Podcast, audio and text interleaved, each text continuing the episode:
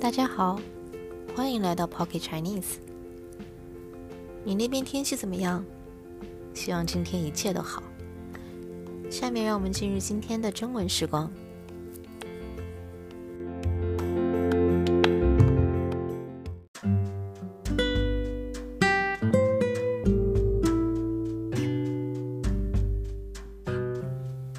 想讨好所有人，最后讨好不了任何人。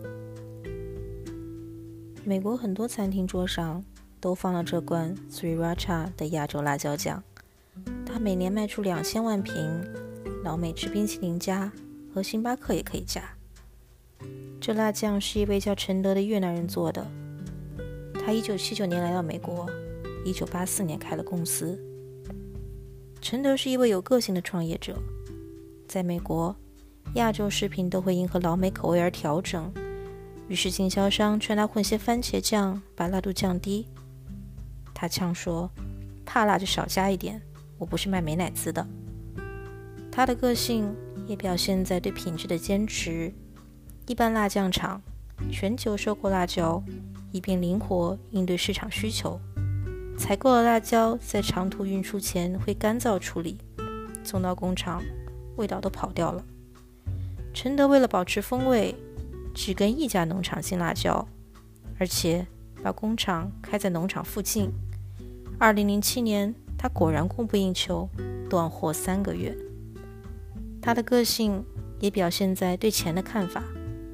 产品大红后，他没调过批发价，但也不干涉经销商自定零售价。他给经销商唯一的限制是。让穷人买得起这有钱人喜欢的酱。我吃着承德的辣椒酱，回想自己的人际关系。在人际关系中，我们常本能的想讨好别人，为了让大家都喜欢我们，我们吞下不讨喜的话，放弃可能不受欢迎的想法。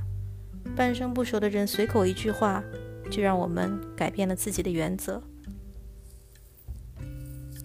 我们本来要卖独一无二的辣椒酱，最后卖的却是到处都有的美乃滋。陈德的个性演出，很多人觉得狂妄，但他表现出的其实是更深层的讨好。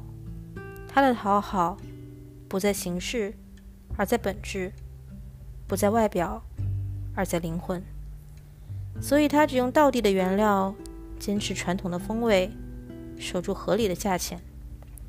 他讲话呛了点，因为他知道，如果要让每个人都喜欢他的酱，最后的口味会平庸而没有灵魂。想讨好所有人，最后的结果是讨好不了任何人。取悦别人是美德，但取悦的层次在形式或本质，结果就完全不同了。以上的文字呢，来自于中文作家王文华。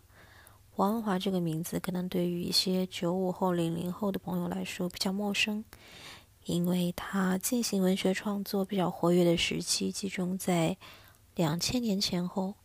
那个时候呢，互联网文学刚刚兴起，有一大批描述都市年轻人生活的文学作品在网络上非常受欢迎。王文华就是当时比较有代表性的一名创作者，他的《蛋白质女孩》被很多当时的年轻人认为是描写当代都市年轻人生活和爱情非常非常经典的文学作品。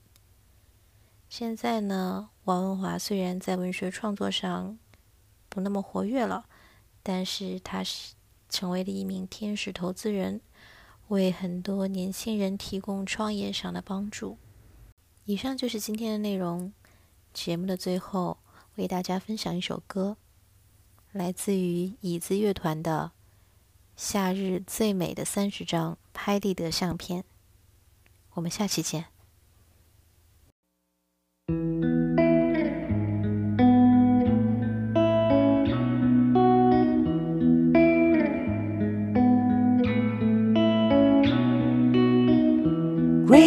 Love is 一九年的六月，克罗地亚的海边，四个光上半身的男孩，玩耍时的眼神，和三十个美好晴天。Best thirty summer Polaroids.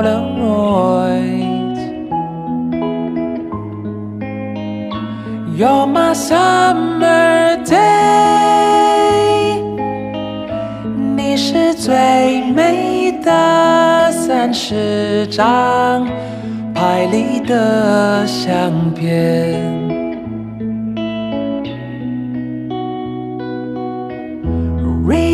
Love is 二十五岁的七月，你有时飞回台北。那天下午的阳光正甜，我对着华山草原上的你唱 Every day is Sunday,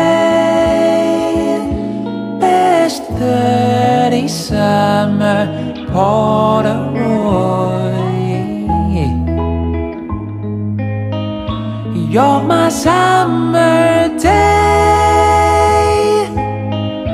你是最美的三十张拍立得相片。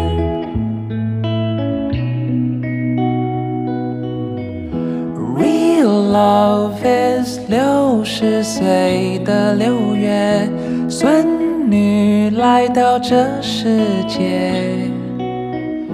孩子搬进了新的家园，我们也冰释前嫌，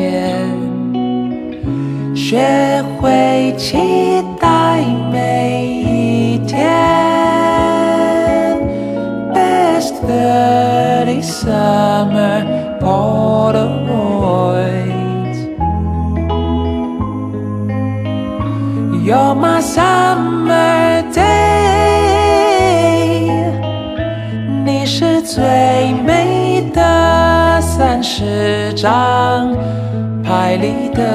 得相片，拍立得相片，拍立得相片。